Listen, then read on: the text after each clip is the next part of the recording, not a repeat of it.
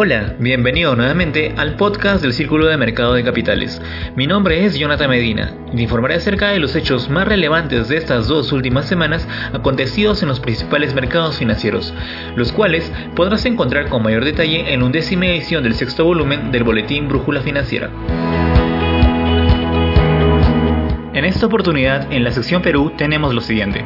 El Banco Mundial prestará 350 millones de dólares al Perú para políticas de salud y educación. Por otro lado, el retiro de los afiliados a las AFP ya casi alcanzó los 28 millones de soles. También se ampliará hasta el 30 de septiembre del 2021 el plazo de acogimiento del FAEAGRO, del FAE Turismo, de Reactiva Perú, del FAE MIPE y del PAE MIPE. Finalmente, más de 18.000 inversionistas se retiran de los fondos mutuos y llevan su capital fuera del país. En la sección Latinoamérica, en Chile, la Federación de Empresas de Turismo del país propuso una serie de cambios a las propuestas del Colegio Médico que permitan mayor movilidad y les genere condiciones para que regresen a trabajar. Por otro lado, Colombia experimentó un crecimiento del PBI interanual del 28.7% en el mes de abril, debido al aumento de las actividades en las industrias manufactureras y de construcción, entre otros.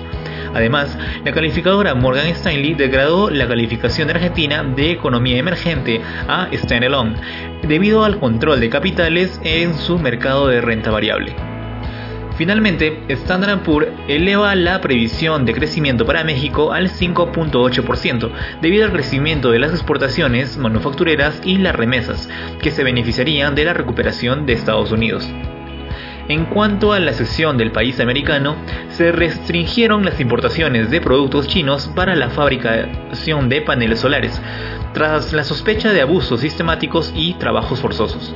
Por otro lado, la Fed levantó las limitaciones de recompra de acciones y reparto de dividendos a los bancos norteamericanos luego de determinarse una estable capitalización de estos.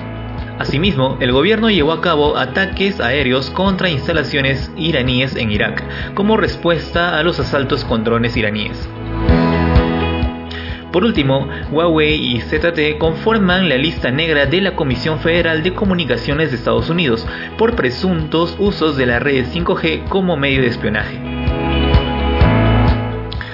En la sesión Europa tenemos Paolo Gentolini, el comisario europeo de Economía, aseguró que la tasa digital futura para la Unión Europea será no discriminatoria y evitará una doble imposición.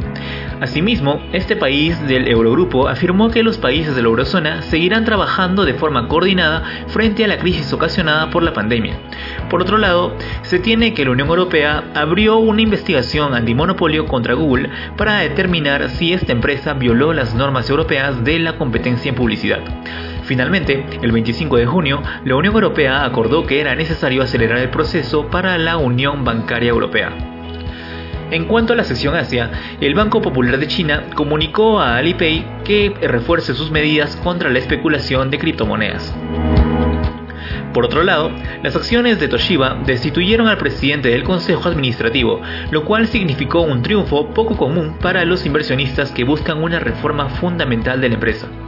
Asimismo, el gobierno de Hong Kong redujo a 7 días la cuarentena para el regreso de los viajeros totalmente vacunados.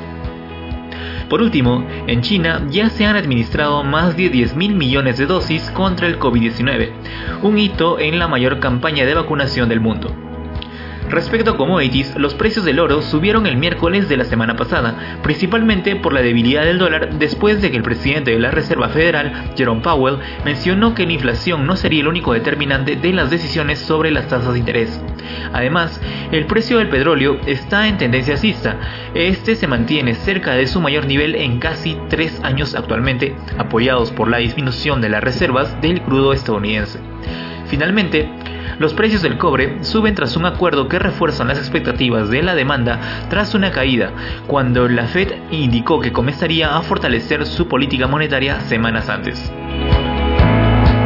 Para esta oportunidad, en la sección Cultura Financiera, hablaremos acerca del requerimiento de encaje, el cual es regulado por el Banco Central de Reservas del Perú. Se explicará su forma de cálculo, las formas en las cuales este puede ser utilizado como instrumento de política monetaria y la importancia de la tasa de encaje, en la cual se presenta tanto para moneda en soles como para la moneda en dólares americanos. Bien, aquí acabamos por hoy. Espero que la información de las sesiones les haya sido interesante y provechosa. Muchas gracias por sintonizarnos. Que tengas un buen inicio de semana. Hasta la próxima.